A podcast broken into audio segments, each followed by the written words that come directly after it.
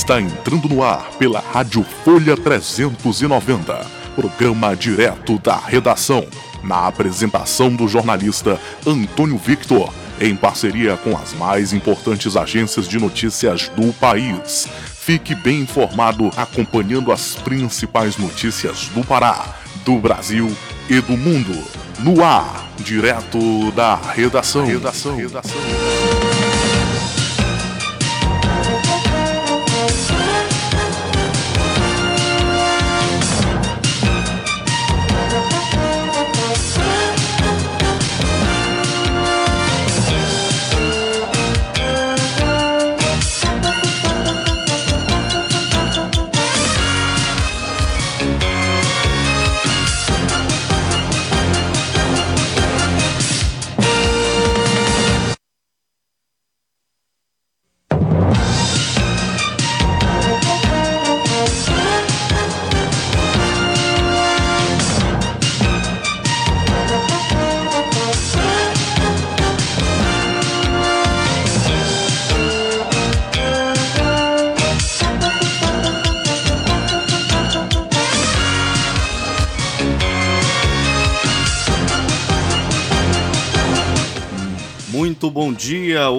Sexta-feira, dia 5 de março de 2021. Comemoramos no dia de hoje o Dia do Filatelista Brasileiro, Dia da Integração Cooperativista.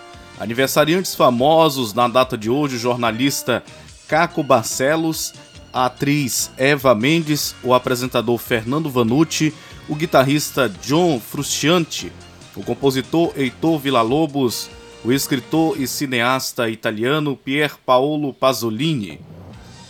Acontecimentos marcantes nesta data. Winston, Winston Churchill utiliza pela primeira vez a expressão cortina de ferro em discurso na Universidade de Westminster, nos Estados, nos Estados Unidos. Entra em vigor o Tratado de Não Proliferação de Armas Nucleares, ratificado por 43 países no ano de 1970 os átomos do Danúbio são positivamente identificados no ano de 1970. Os átomos do, é, do Dúbnio. Nirmurd, Dosharkurin e Hatra, sítios arqueológicos milenares e patrimônio cultural no Iraque, são destruídos pelo Estado Islâmico no ano de 2015. No campo da religião e da espiritualidade, hoje é dia de São Teófilo, e dia de João José da Cruz. O direto da redação está no ar para você pela Rádio Folha 390. Também estamos na live no Facebook da nossa emissora é, Folha 390. Estamos aqui trazendo as principais notícias do Pará, do Brasil e do mundo para você começar o dia bem informado aqui no direto da redação sobre a minha sobre os meus cuidados, jornalista Antônio Vitor. A gente vai para as manchetes de capa do Jornal Diário do Pará desta sexta-feira. Chega de frescura e mimimi, vão chorar até quando? Diz presidente Jair Bolsonaro, um dia após o Brasil perder 1.910 pessoas para a Covid-19. Ações preventivas: governador anuncia mais leitos para casos de Covid. São mais 234 leitos para o Hospital de Campanha do Hangar e para as cidades de Redenção, Altamira e Castanhal. Helder também anunciou que a policlínica vai retomar atendimento exclusivo a pacientes com Covid-19. Idosos de 70 a 79 anos já podem se vacinar. Licitação para o 5G. Jader defende rede para a educação. Senador sugere ao ministro das Comunicações uma faixa exclusiva para a área. No CNMP, juristas pedem abertura de processo contra promotora. Coronavírus. Ministério Público solicita lockdown em todo o estado. Restrições: comerciantes se adaptam a e Belém dorme mais cedo. Avanço da Covid no estado obrigou o governo a adotar uma série de medidas para evitar aglomerações. Quem trabalha com vendas de comida e bebidas relata as dificuldades desse momento. BBB 2021, Rodolfo é o novo líder e garante 14 dias de, é, de imunidade, melhor dizendo. Leão, parada difícil em Bragança. Remo e Bragantino se encaram hoje após estreias com vitórias. Essas são as principais manchetes de capa do Jornal Diário do Pará. 2 a 0, Papão vence a primeira. Paysandu venceu o Paragominas debaixo de muita chuva e com o direito à lei do ex. Bom, a gente vai agora a gente vai agora chamar ele, o nosso repórter do tempo, para trazer mais informações sobre a previsão do tempo para a região norte do Brasil. Vou chamar aqui o repórter Janari Damascena com mais informações sobre o tempo e a temperatura. Norte do país tem tempo chuvoso na maior parte dos estados nesta sexta-feira, dia 5. A temperatura mínima na região pode ser de 18 graus e a máxima de 33 graus.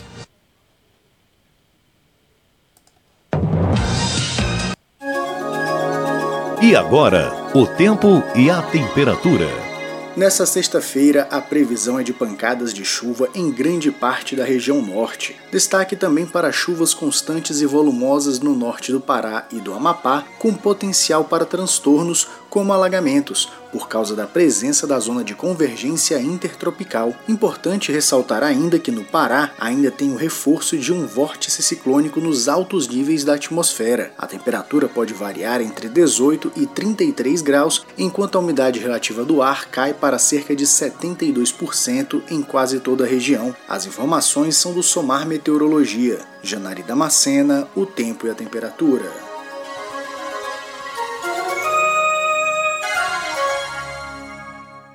Obrigado, Janari, pelas informações.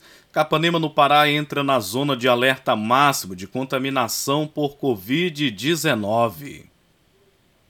O prefeito municipal de Capanema Nordeste do Pará, Francisco de Freitas Neto, por meio do decreto municipal número 305 de 4 de março de 2021, enquadrou o município como zona de alerta máximo de contaminação por COVID-19, passando a adotar o bandeiramento vermelho até determinação anterior. As medidas são cabíveis considerando a alteração dada pelo decreto do governador Helder Barbalho, de número 800, conhecido como Retoma Pará, que impõe novas medidas restritivas em várias regiões do estado. Conforme o decreto municipal, editado no final da tarde de quarta-feira do dia 4 de março, ficam proibidas toda a categoria de aglomeração que reúna mais de 10 pessoas sob pena de multa, inclusive os esportes coletivos que envolvam a partir de duas pessoas, estando permitidas apenas a prestação de serviços essenciais. No caso das lanchonetes e restaurantes, ficam permitidas as atividades, desde que observada a lotação mínima de 50% do público ocupante até o limite de 18 horas, ficando terminantemente proibidas a venda de bebidas alcoólicas no período entre 18 e 6 horas, inclusive por delivery. Ficam dispensados do limite de horário os restaurantes situados às margens das rodovias estaduais e federais que cortam os limites geográficos do município. No caso dos supermercados, os mesmos terão que fazer o controle de público observando todas as medidas sanitárias permitindo que apenas um membro de cada grupo familiar adentre o estabelecimento. O decreto também prevê a proibição do trânsito de pessoas no período compreendido entre 22 e 5 horas, salvo motivo de força maior. As atividades ligadas à prestação de serviços essenciais autorizadas deverão encerrar as atividades até às 21 horas. A multa pelo descumprimento das normas estabelecidas pode chegar até 10 mil reais, podendo duplicar em caso de reincidência. O município de Capanema possui até o fechamento dessa edição 1.968 casos confirmados de Covid-19 e 75 óbitos decorrentes da doença, conforme dados da Secretaria Estadual de Saúde do Pará, CESPA. Da Rádio Folha 390 de Capanema, Pará, Antônio Victor. Decreto determina novos horários para funcionamento de estabelecimentos. Shopping centers e academias de ginástica devem funcionar somente até as 21 horas, de acordo com o decreto estadual publicado com alterações nesta quarta-feira no Diário Oficial do Estado e que instituiu o bandeiramento vermelho para a Covid-19, que é o bandeiramento para representar o alto risco no estado do Pará.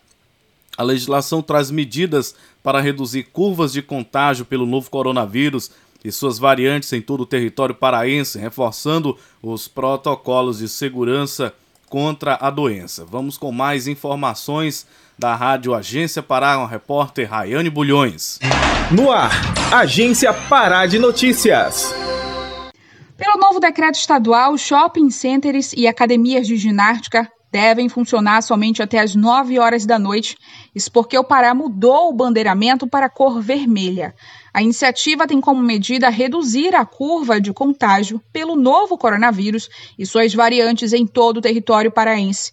Além da redução no horário do expediente, o decreto estabelece em 50% a taxa de ocupação. No caso das academias de ginástica e estabelecimentos afins, o funcionamento deve ser individual e com hora marcada. Porém, fica vetado a realização de aulas com número superior a dois alunos. Pelo decreto, estão autorizados o funcionamento de instituições religiosas com ocupação máxima de até 50%, assim como serviços de delivery e pegue-pague, sem a restrição de horário. Mas o serviço é válido para aquisição de medicamentos e gêneros alimentícios ou comida pronta não incluída a venda de bebidas alcoólicas. Já os serviços de transporte por aplicativo seguem autorizados, por serem considerados essenciais, mas nesse caso, ao passageiro é necessário a apresentação do documento que comprove a necessidade essencial do deslocamento. O comércio de rua também segue permitido. É obrigatório o uso de máscara e o controle de entrada de clientes nas lojas, mantendo o distanciamento social mínimo de um metro e meio. As aglomerações estão proibidas e serão fiscalizadas pelos órgãos de segurança municipais e estaduais. Lembrando que já está valendo o toque de recolher das 10 horas da noite até as 5 horas da manhã. A partir desta sexta-feira, dia 5, o não cumprimento do decreto pode gerar multa de 150 reais para as pessoas físicas e até 50 mil reais para as pessoas jurídicas. Reportagem Raiane Bulhões. Informação, prestação de serviço, utilidade pública. Agência Pará de Notícias. Informações, dinamismo, jornalismo verdade e a notícia em primeiro lugar.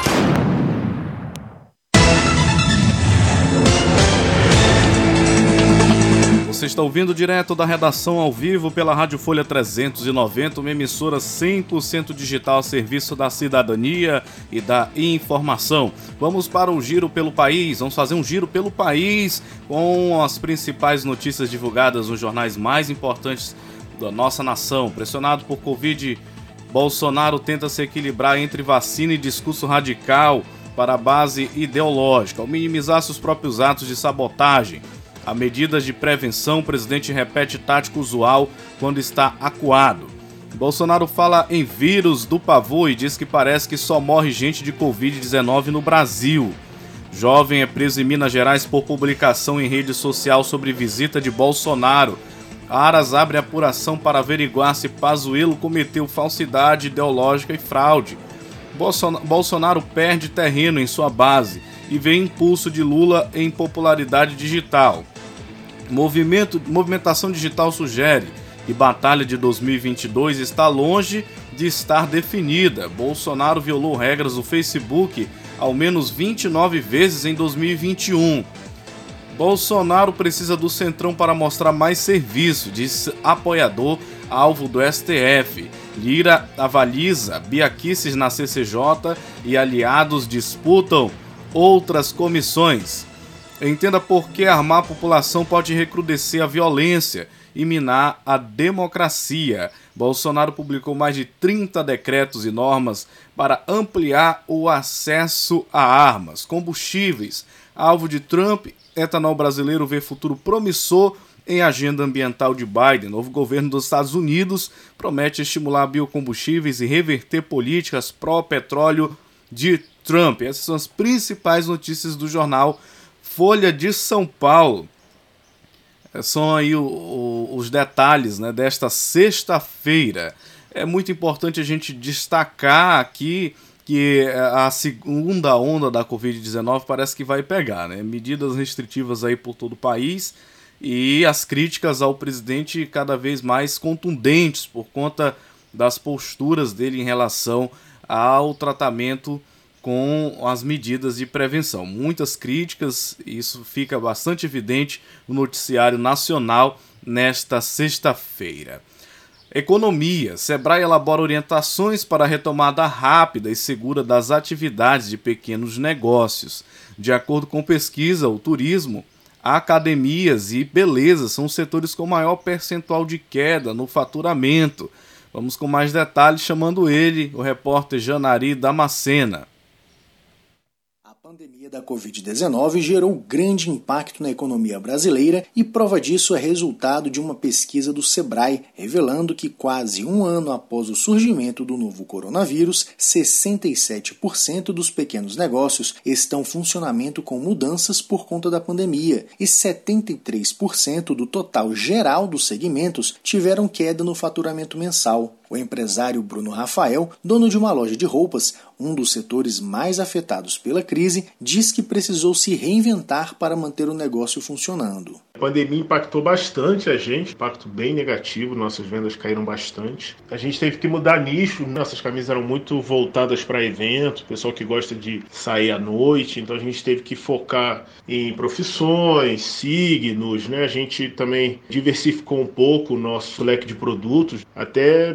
para poder sobreviver realmente, né, nesse período aí da pandemia. Segundo a pesquisa, entre os segmentos mais afetados pela pandemia estão a economia criativa, educação e o turismo, que continuam com alta interrupção de funcionamento. Além disso, o turismo, academias e o setor de beleza são os tipos de empresa com maior percentual de queda de faturamento. Apesar da importância para a economia em retomar as atividades, é preciso manter alguns cuidados para que o estabelecimento possa continuar em funcionamento. Pensando nisso, o Sebrae elaborou protocolos de retomada das atividades. Algumas dicas são destacadas pelo economista e assessor da diretoria técnica do Sebrae, Rafael Moreira. Como que ele pode tornar o ambiente mais ventilado, é, respeitar um distanciamento aí mínimo de um metro e meio entre as pessoas dentro dos estabelecimentos estabelecimentos, usar máscara o tempo todo e fazer também com que os clientes sigam esse protocolo, né? Então é muito nesse sentido de proteger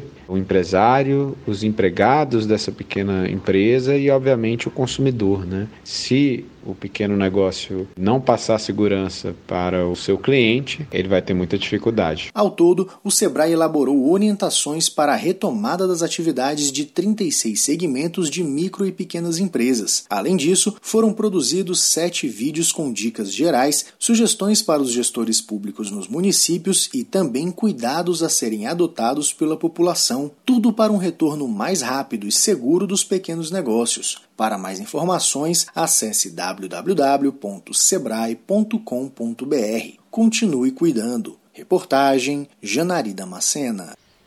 Poupança registra mais saques que depósitos pelo segundo mês consecutivo. Foram mais de 5 bilhões de saldo negativo em fevereiro. De Brasília, Gésio Passos. A poupança teve mais retirada do que depósitos pelo segundo mês consecutivo. Foram mais de 5 bilhões e 800 milhões de reais de saldo negativo entre depósitos e retiradas em fevereiro. De acordo com o Banco Central, a retirada líquida no segundo mês do ano foi a maior registrada para meses de fevereiro desde 2016, quando os investidores sacaram 6 bilhões de reais a mais do que tinham depositado. Em fevereiro do ano passado, por exemplo, os brasileiros retiraram 3 bilhões e 500 milhões de reais a mais do que depositaram na caderneta de poupança.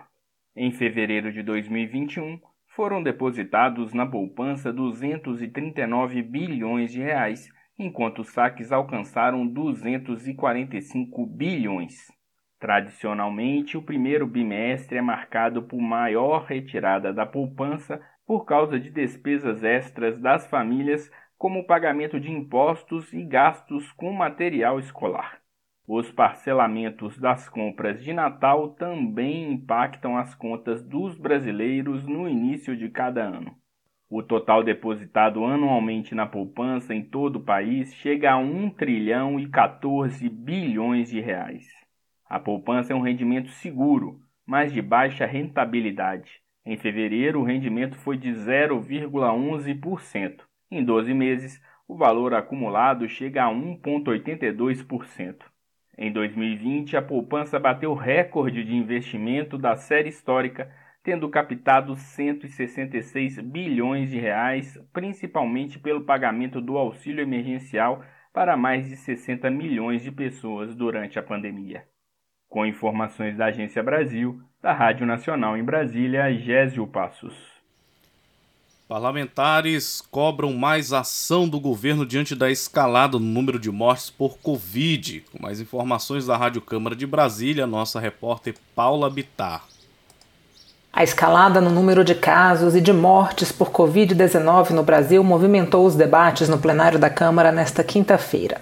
Parlamentares lamentaram as mortes e cobraram ações tanto para garantir atendimento médico e imunização, quanto sustento para os brasileiros durante o enfrentamento da pandemia.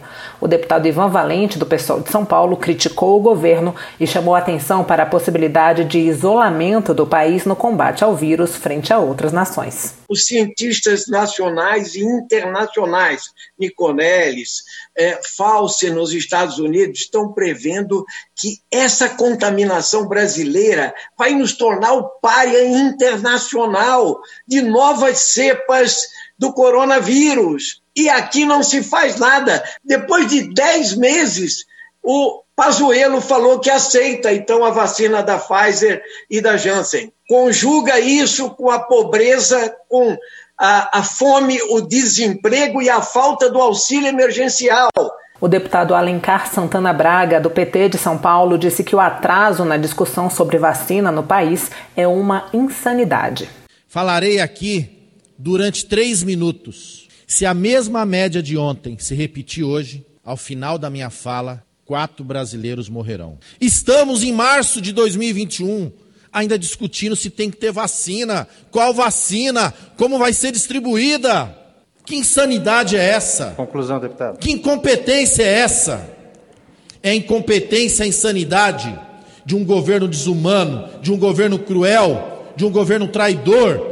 Por outro lado, para o deputado Bibo Nunes, do PSL do Rio Grande do Sul, a esquerda faz catastrofismo.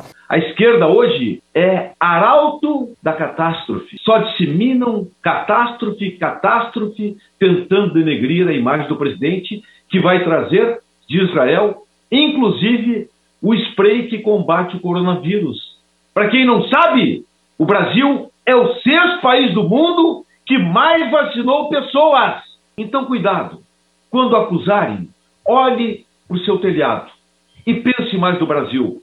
Pense, pense na saúde dos brasileiros com amor à causa e não com demagogia barata. Mas na sessão desta quinta, não apenas parlamentares de esquerda cobraram mais ação do governo. Deputados do Novo, usualmente aliado de primeira hora em pautas econômicas, também foram à tribuna fazer essa cobrança. A deputada Adriana Ventura, de São Paulo, foi uma delas faltamos e erramos no planejamento, estamos atrasados.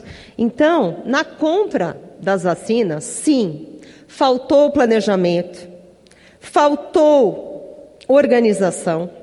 E o pior de tudo, na minha opinião, falta comunicação e falta transparência. O presidente Jair Bolsonaro com o ministro fizeram uma live em janeiro e garantiram que o Brasil seria o primeiro do mundo em vacinação. Agora, nós vemos o pico de mortes, quase 2 mil por dia, apenas 3% das populações vacinadas. E a gente precisa de explicações. Para o deputado Marcel Van Hatten, do Novo do Rio Grande do Sul, a desorganização no governo federal, nos estados e nos municípios, com raras exceções. Uma desorganização que está impactando em perdas de vidas para o vírus, perdas de vidas para outras doenças em virtude do colapso no sistema de saúde e perdas de vidas, de sonhos, de empregos por conta do colapso econômico social que nós estamos vivendo. É verdade que nós já vacinamos, em comparação proporcional com muitos outros países do mundo, bastante gente no Brasil, mas está longe de ser o suficiente. O deputado Coronel Tadeu, do PSL de São Paulo, celebrou notícias de acordos do governo para a aquisição de mais vacinas. O governo Bolsonaro pagou as vacinas. As vacinas estão chegando. E olha, uma boa notícia de ontem. teremos mais 138 milhões de vacinas. Já o acordo em andamento com a Pfizer e com a Janssen. Isso significa uma atuação séria, profícua e inteligente por parte do governo com a sua nação. Esse é o presidente que o Brasil precisava para estancar todas as podridões que nós tínhamos nos governos anteriores. Nesta quinta-feira não houve acordo e os deputados adiaram a votação da medida provisória que amplia a margem de empréstimo consignado para aposentados e pensionistas do INSS. Os deputados aprovaram a urgência para análise de projeto que pune com pena de seis meses a dois anos de detenção juízes, promotores e defensores públicos que se omitirem em audiências de processos criminais diante de atos abusivos praticados por advogados, assistentes ou qualquer pessoa presente contra a dignidade de parte ou testemunha, principalmente em processos cuja vítima seja mulher. Com a urgência, essa proposta poderá ser votada diretamente no plenário nas próximas semanas. Da Rádio Câmara, de Brasília, Paula Bitar. Informações, dinamismo, jornalismo verdade e a notícia em primeiro lugar.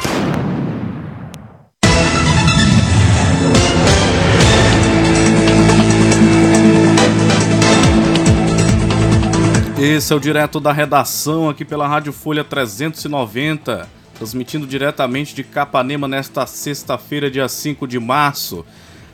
24 graus aqui na cidade, chuva, probabilidade de 18%, umidade do ar 98%, tempo nublado aqui na cidade de Capanema. No giro pelo país, a gente vai com as principais manchetes do jornal O Globo da cidade do Rio de Janeiro párea global da pandemia, Brasil vira ameaça sanitária no mundo. Especialistas, economistas e governos acompanham com perplexidade a condução da crise no país e o avanço de novas variantes do novo coronavírus, apontando para o que seria um novo problema global e diplomático. O destaque nas colunas do jornal o Globo Bela Megalha, a pergunta que Flávio Bolsonaro faz sobre a mansão de 6 milhões. Bernardo Franco chega de mimimi, impeachment de Bolsonaro pedido por médicos completa um mês. Lauro Jardim, setor aéreo e o de turismo em estado de pane por causa da Covid. Nelson Mota, quanto vale uma vida? No Brasil, Estado e sociedade desprezam esse bem. Base de operação no TRT, delação de Edmar Santos Mira Alerge e Cláudio Castro, ex-secretário de Saúde do Rio de Janeiro, relatou o suposto desvio de verbas do orçamento do legislativo. O governador em exercício entrou com processo por calúnia e difamação. Em reunião com vereadores, prefeito do Rio descarta alterar decreto de restrições contra a Covid-19. Essas são as principais manchetes de capa do jornal o Globo da cidade do Rio de Janeiro. Petroleiros vendem gasolina por R$ 3,50 a motoristas de aplicativo. Preço justo é possível.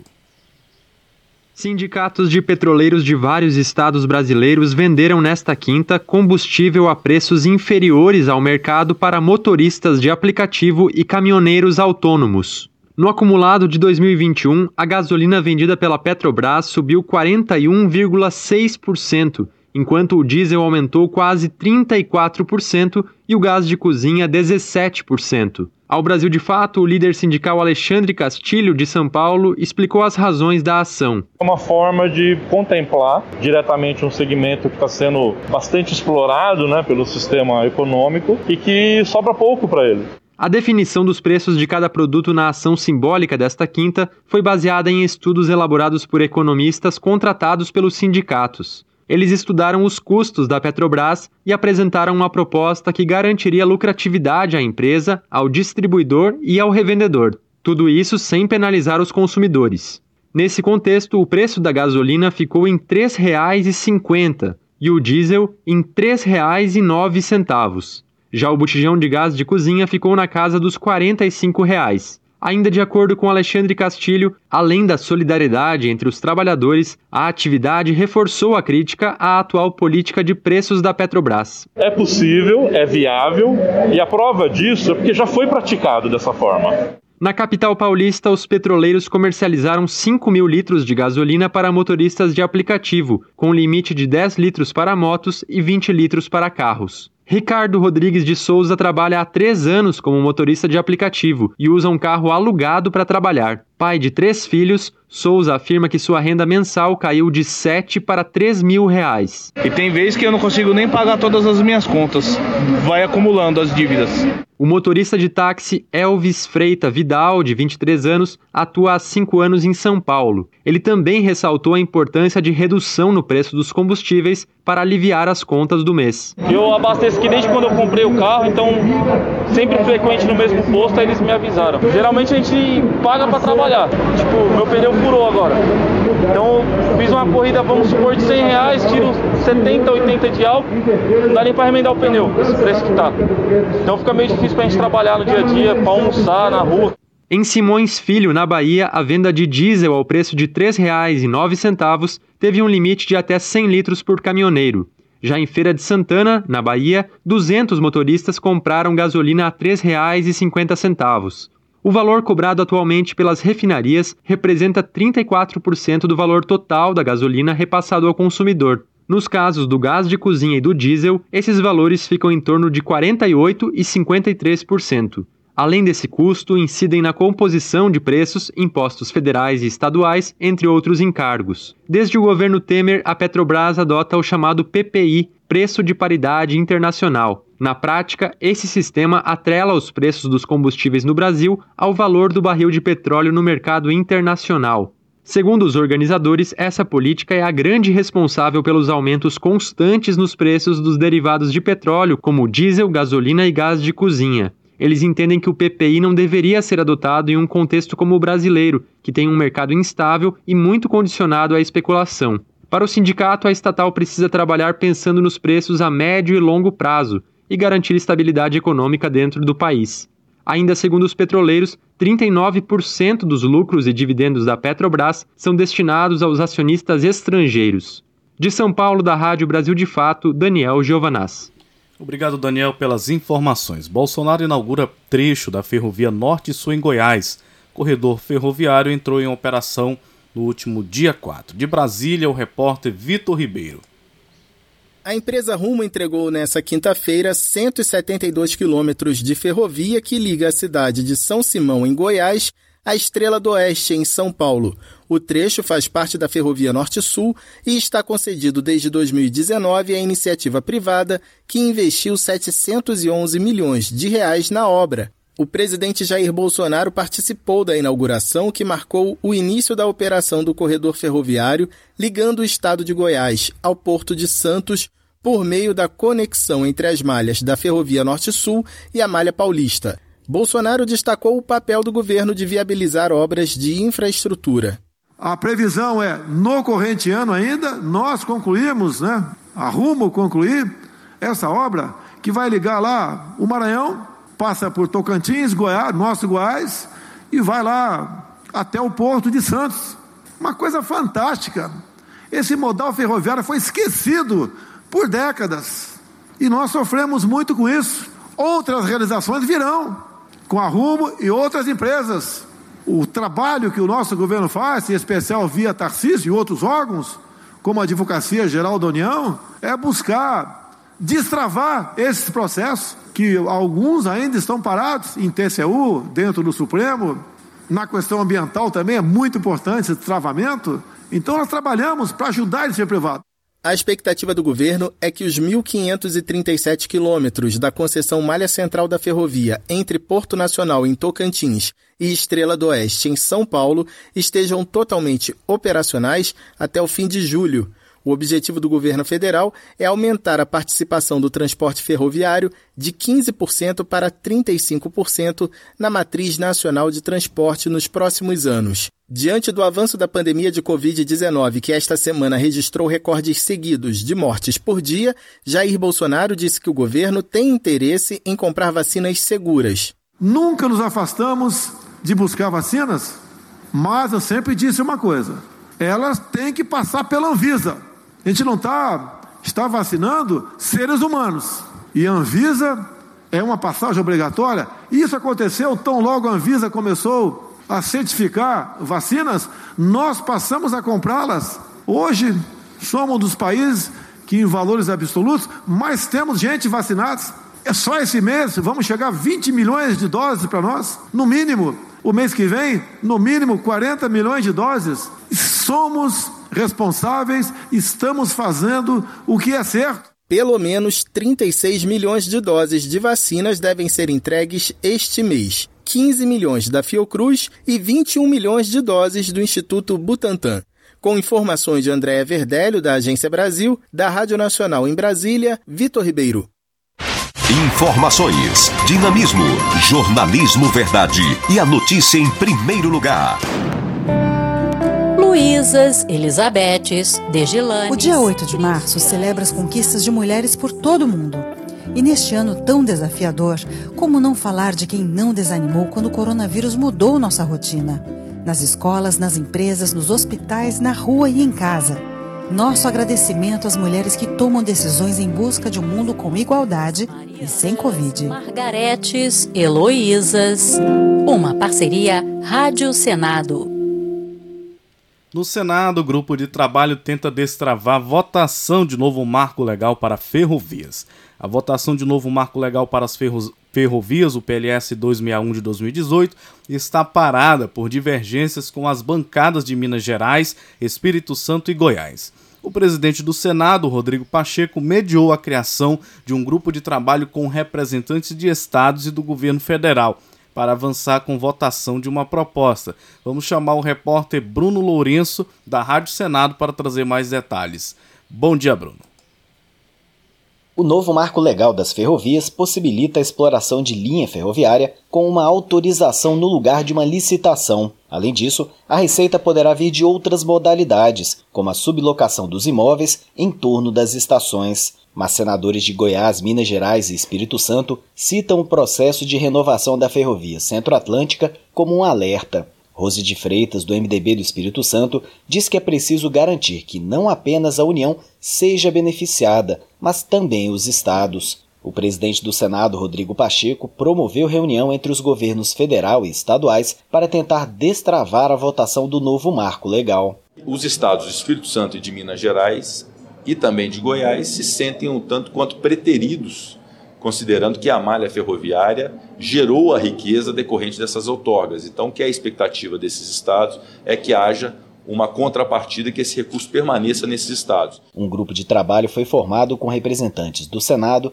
do Ministério da Infraestrutura e das federações de indústrias para buscar até o final de março um entendimento. O projeto de lei já foi aprovado pela Comissão de Assuntos Econômicos. Da Rádio Senado, Bruno Lourenço. Obrigado, Bruno, pelas informações aqui no direto da redação. Agora a gente vai para o noticiário é, nacional com as principais informações do Correio Brasiliense. Brasil terá 19% menos doses de vacinas do que o previsto para março. Para crises pesadas, medidas têm de ser fortes, afirma Ibanês Rocha. Ministério Público Federal recomenda medidas urgentes para evitar colapso na saúde. Decisão a favor de motoristas de aplicativos acirra guerra por vacinas. Lira e Pacheco são aconselhados a ignorar falas contra o lockdown. Chega de mimimi, vão ficar chorando até quando? Afirma o presidente. O presidente Bolsonaro volta a mostrar pouco caso com disparada de mortes pela Covid-19 no país critica lockdown decretado por governadores e afirma: chega de frescura, vão ficar chorando até quando? Essas são as principais manchetes de capa do jornal Correio Brasiliense. Essas são as informações no direto da redação do Noticiário Nacional aqui para você começar o dia, mas bem informado. Comissão Mista do Orçamento aprova relatório preliminar para o orçamento de 2021 e parlamentares apontam falta de recursos em vários setores. Para trazer mais detalhes aqui no direto da redação, vou chamar ela, a nossa querida repórter Silvia Munhato, diretamente da Rádio Câmara de Brasília. Silvia, linha aberta para você.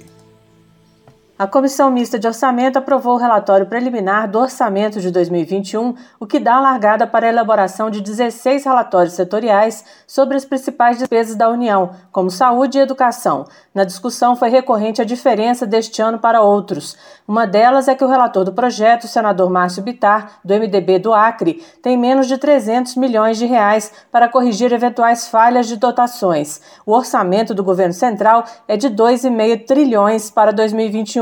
Apesar de a comissão ter aprovado receitas extras de 35,6 bilhões de reais, a emenda do teto de gastos não permite aumento de despesas. A emenda destina qualquer sobra para a amortização da dívida pública ou algum repasse fora do teto, como explicou Márcio Bitar. Porque a reestimativa da receita de 35 bi não pode ser relocada na despesa, porque o orçamento já está no limite do teto. Tá? Então esses 200 milhões e só. É, é com isso aqui que o relator geral vai poder trabalhar para tudo. A deputada professora Dorinha Seabra Rezende, do DEM de Tocantins, conseguiu aprovar a permissão para uso de parte dos recursos extras pelo Fundeb, que não é alcançado pelo teto.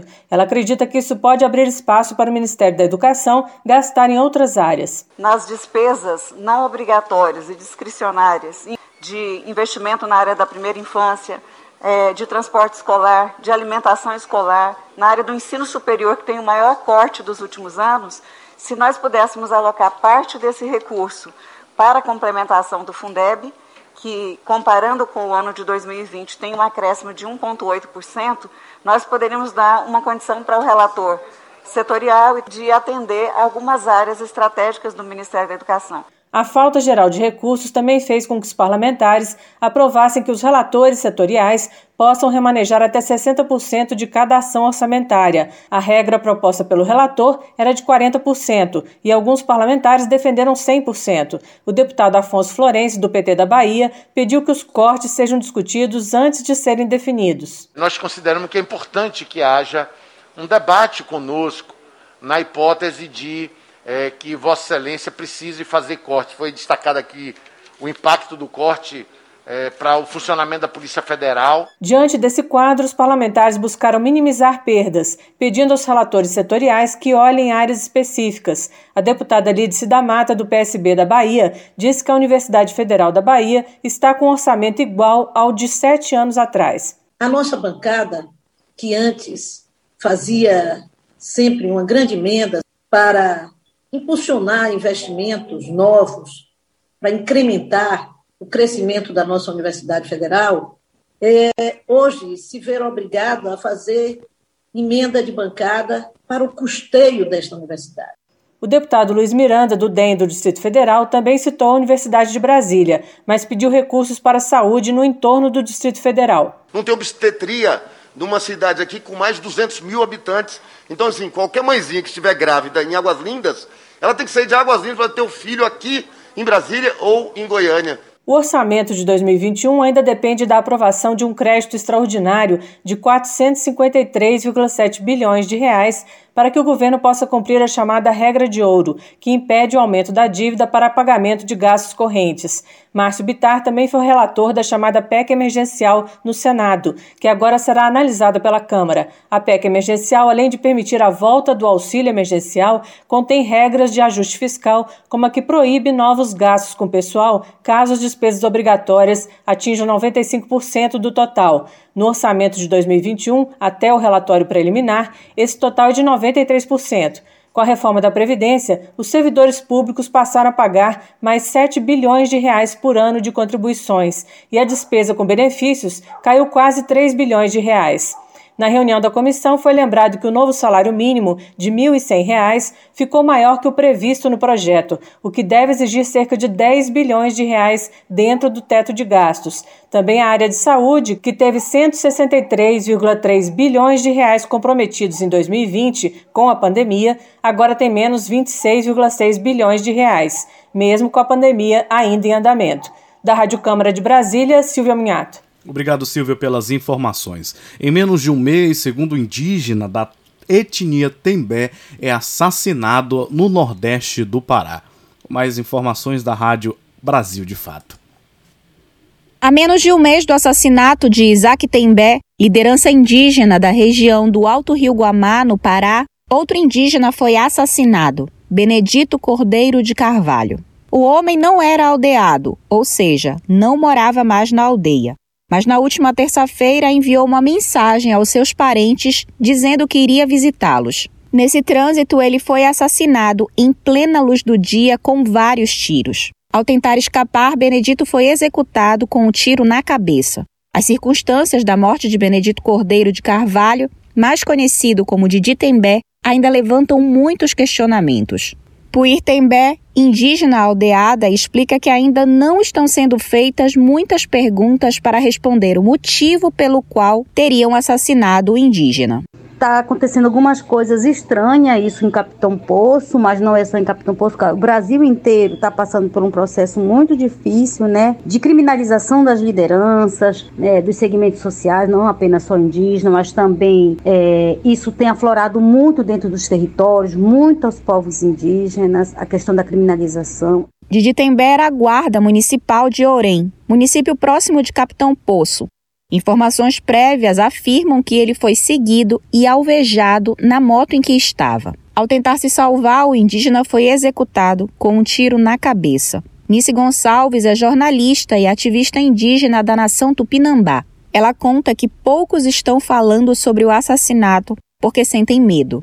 Um ponto levantado por Nice é o fato de questionarem a identidade de Didi Tembé, com o argumento de que ele não era indígena. Ela além de discordar, contra-argumenta. Todo indígena que sai para morar na cidade, para ir trabalhar, deixa de ser índio, né, para o sistema brasileiro racista que, que funciona assim. Mas as lideranças que conhecem ele, no qual ele é parente, é primo, tudinho, afirmam que ele é indígena assim. O Brasil de Fato abordou a questão com o professor Márcio Couto Henrique, do programa de pós-graduação em História Social da Amazônia da Universidade Federal do Pará. Segundo o historiador, recai sobre os indígenas essa visão estereotipada e racista de que, ao se desvincular da natureza, eles deixam de ser indígenas. Sempre que um índio sai da aldeia, sai do espaço da floresta e vai habitar a cidade, ele não é reconhecido como indígena mais. Ele passa a ser visto como civilizado, como caboclo, como camponês, como qualquer coisa menos como indígena. Por causa dessa visão que vem desde o Brasil colônia, de que o índio, para ser reconhecido enquanto tal, ele deve habitar a oca, a floresta. Até hoje, sempre que a imprensa vai entrevistar índios em matérias sobre o Dia do Índio, mesmo que o índio esteja na universidade, na sala de aula, fazendo doutorado, os repórteres tendem a convidar esse índio a ir conceder entrevista na beira do rio, embaixo de uma árvore. E isso acaba reforçando o estereótipo de que os índios são parte da natureza. E não são. Assim como nós, como qualquer ser humano que possui cultura, o índio é marcado pela cultura, muito mais do que pela natureza. Couto comentou também o fato levantado por Nice Gonçalves, indígena tupinambá que hoje vive na capital do Pará, Belém. O professor afirma que o fato de falar português e ter uma motocicleta faz com que as autoridades descaracterizem o indígena. Então daí vem esse preconceito de achar que esse índio, pelo fato de habitar, de viver em Capitão Poço, de estar pilotando uma moto quando foi assassinado, de falar a língua portuguesa, de se vestir como nós, ele não é mais identificado como indígena Tembé muito embora ele continue sendo Tembé em qualquer lugar do mundo onde ele possa habitar. Em 12 de fevereiro, os Tembé perderam Isaac Tembé, liderança do povo Tembé Teneterrara, também assassinado em Capitão Poço. Aos 24 anos, ele foi alvejado com vários tiros no peito e, segundo os indígenas, foi morto pela própria polícia militar. Um relatório da Comissão de Direitos Humanos e do Consumidor da Assembleia Legislativa do Pará aponta diversas inconsistências no inquérito que apura o assassinato de Isaac. Procurada pela reportagem do Brasil de Fato, a Polícia Civil disse em nota que investiga a morte do senhor Benedito Cordeiro de Carvalho. Segundo o texto, imagens de câmeras de monitoramento foram recolhidas para ajudar na elucidação do caso e diligências estão sendo feitas para prender os autores do crime. De Belém, do Pará, da Rádio Brasil de Fato, Catarina Barbosa. É, situação complicada aí envolvendo esse mistério é, dessas duas mortes desses indígenas da etnia Tembé. E de Belém a gente vai para Brasília. A oposição apresenta ações no STF contra a venda da Eletrobras. Partidos de oposição apresentaram duas ações no Supremo Tribunal Federal contra a medida provisória 1031 que abre a possibilidade de privatização da Eletrobras. O senador Jean Paul Partes, do PT do Rio Grande do Norte, argumenta que não há urgência para análise do assunto, um dos requisitos para a edição de uma medida provisória. Com mais detalhes, o repórter Rodrigo Rezende, da Rádio Senado. Partidos de oposição apresentaram duas ações no Supremo Tribunal Federal contra a medida provisória 1031, que traz regras para a privatização da Eletrobras. Para o senador Jean Paul Prats, do PT do Rio Grande do Norte, não há urgência para a análise do assunto. Nossos partidos PT, PDT, PCdoB e PSOL acionaram o Supremo para suspender a medida provisória que abre caminho para a privatização da Eletrobras. E por que isso? Porque, em primeiro lugar, não é é absolutamente urgente para uma medida provisória ser utilizada, é necessário que a matéria seja urgente. E ao contrário de ser urgente, não é momento de se fazer venda de qualquer tipo de ativo estratégico de um país. Independente de se gostar ou não de privatizações, o momento de pandemia certamente não é apropriado para qualquer venda de ativos estatais. Os partidos de oposição argumentam ainda que existem no Congresso diversas propostas que tratam justamente da desestatização da Eletrobras e que uma medida provisória não poderia atropelar o processo legislativo.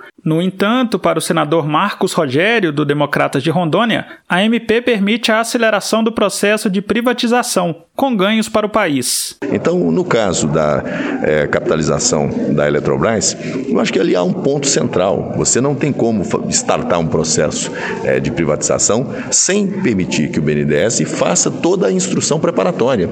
E pela via ordinária, você perderia todo o ano de 2021, né? Para, a partir de 22, você começar a pensar o processo. A medida provisória, ela permite né, você colocar no radar do BNDES para os estudos, para a fase preparatória, esse processo de capitalização. As ações serão julgadas pelo ministro Nunes Marques. Da Rádio Senado, Rodrigo Rezende. Informações, dinamismo, jornalismo verdade e a notícia em primeiro lugar.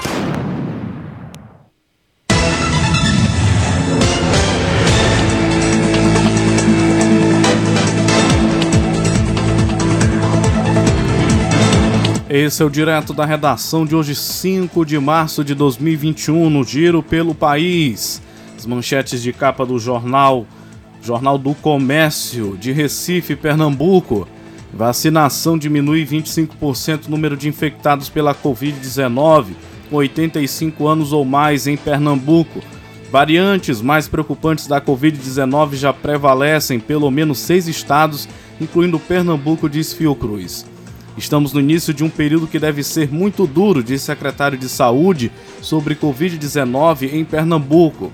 O governo de Pernambuco alerta para aumento do número de casos da Covid-19 em jovens. Escolas só serão fechadas em Pernambuco se houver lockdown. Pernambuco anuncia reforço de mais de 3 mil profissionais nas fiscalizações contra a Covid-19.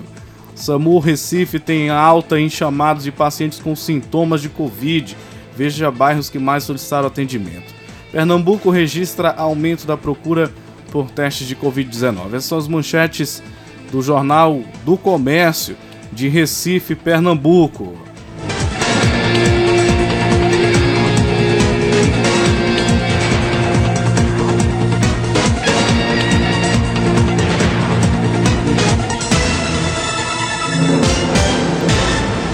E agora a gente vai chamar ele, que é o nosso repórter aqui do Giro de Notícias, que traz mais informação em menos tempo, o repórter Felipe Esboril.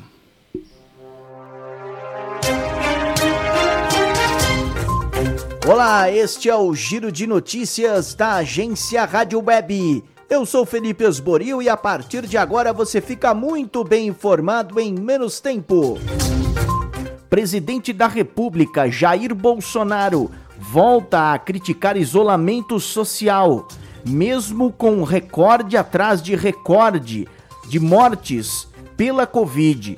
O país vive um caos em todo o setor de saúde e ele pede o fim do mimimi. Vamos a Brasília com Alexandra Fiore. O presidente da República, Jair Bolsonaro, voltou a criticar nesta quinta-feira as medidas de restrição contra a pandemia da Covid-19 e em meio ao aumento no número de mortos. Repense a política do fechar tudo. O povo quer trabalhar. Vamos combater o vírus, mas não de forma ignorante burra. Atividade essencial é toda aquela necessária para o chefe de família levar o pão para dentro de casa. Porra! Durante a agenda em São Simão, Goiás, ele elogiou os trabalhadores do agronegócio por não ficarem em casa, por, nas palavras do presidente, não terem se acovardado. Horas antes, em Uberlândia, no Triângulo Mineiro, Bolsonaro criticou quem cobra que o governo federal compre vacinas. Editei três medidas provisórias. A última, em dezembro, foi destinando 20 bilhões de reais para comprar vacina. Tem idiota que a gente vê nas redes sociais, na empresa, né? Vai comprar vacina, só for aqui na casa da Apesar de afirmar que faltam fornecedores, Bolsonaro declarou que 22 milhões de doses de vacinas serão entregues à população este mês. Aprovada a PEC do auxílio emergencial. Permanecemos em Brasília, desta vez com Yuri Hudson. O Senado concluiu nesta quinta-feira a votação da PEC, que vai garantir o pagamento de uma nova rodada do auxílio emergencial. A PEC estabelece um teto para gastos com o programa, 44 bilhões de reais. Este é um valor chamado de extrateto, ou seja, tem a autorização do Congresso para furar o teto de gastos. Na votação desta quinta, a polêmica ficou justamente na restrição sobre os recursos para bancar o auxílio. O líder do PT, Paulo Rocha, criticou a limitação. Nós estamos preocupados com o povo brasileiro, não é com o Bolsonaro, a sua popularidade, etc. E essa preocupação ela se revela exatamente nisso. Nós queremos dar 600, o governo só quer dar 250. Essa é a questão. Já o líder do MDB, Eduardo Braga, diz que o limite para o extrateto é essencial. A questão de 250, 600, mil reais, nós vamos discutir no momento apropriado com responsabilidade fiscal para que a inflação não volte. Mas a senadora Leila do Vôlei, do PSB, prevê que esse limite vai obrigar o Congresso a voltar a discutir o tema.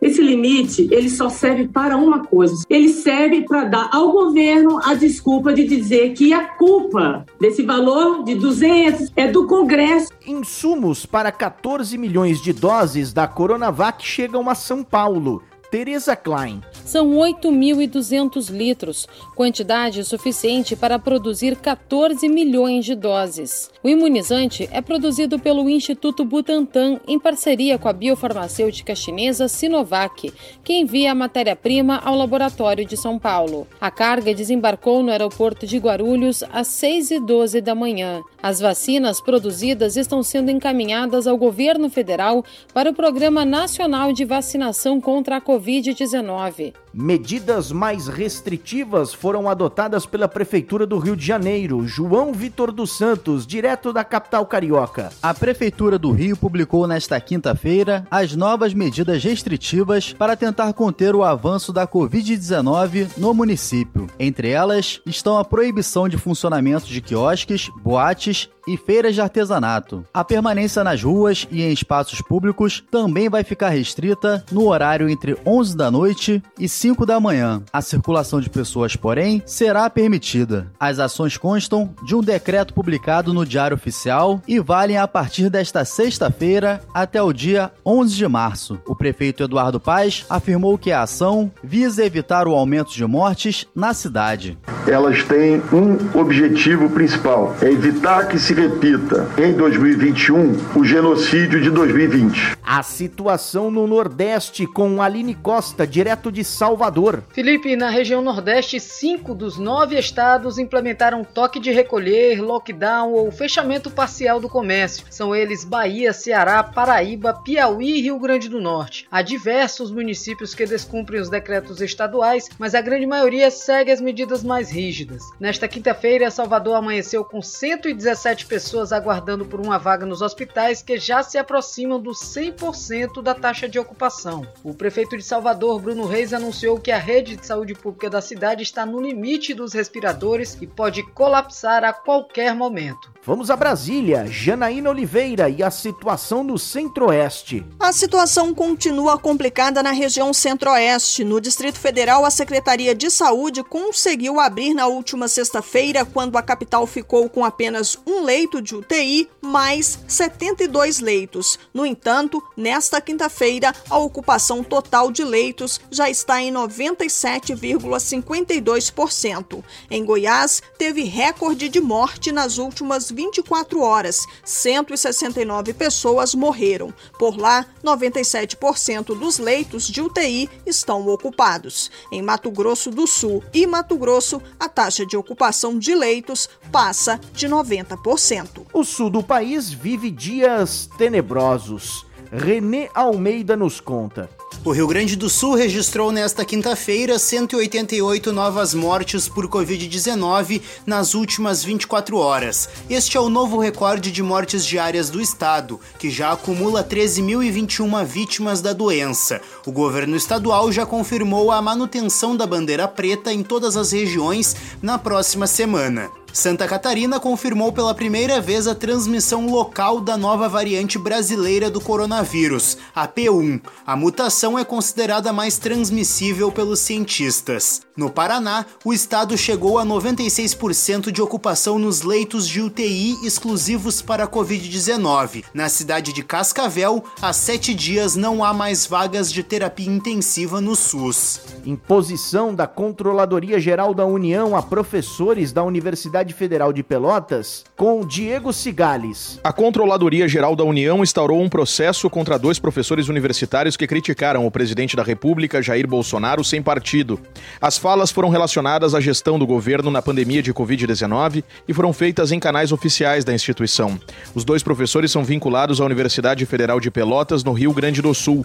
Eles assinaram um termo de ajustamento de conduta e se comprometeram também a não realizar manifestações similares por dois anos, a fim de evitar a tramitação de uma denúncia pelas críticas a Bolsonaro.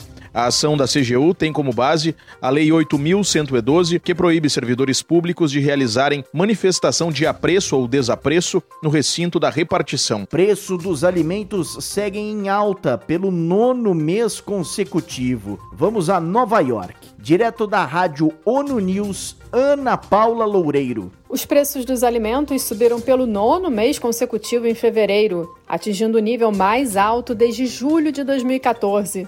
Com um acréscimo de 2,8%, o índice de preços de alimentos bateu 116 pontos contra 113 de janeiro. Nesta quinta-feira, a Organização das Nações Unidas para Alimentação e Agricultura, a FAO, atualizou a medição mensal, destacando que o grupo do açúcar foi o de maior impacto na alta, com 6,4%. Nesta categoria, o Brasil, o maior exportador mundial, contribuiu para a alta após a possibilidade de receber mais moagem da cana-de-açúcar para a produção de etanol. Ponto final nesta edição do Giro de Notícias. Na segunda-feira eu volto com mais informação em menos tempo. Até lá! Informações, dinamismo, jornalismo verdade e a notícia em primeiro lugar.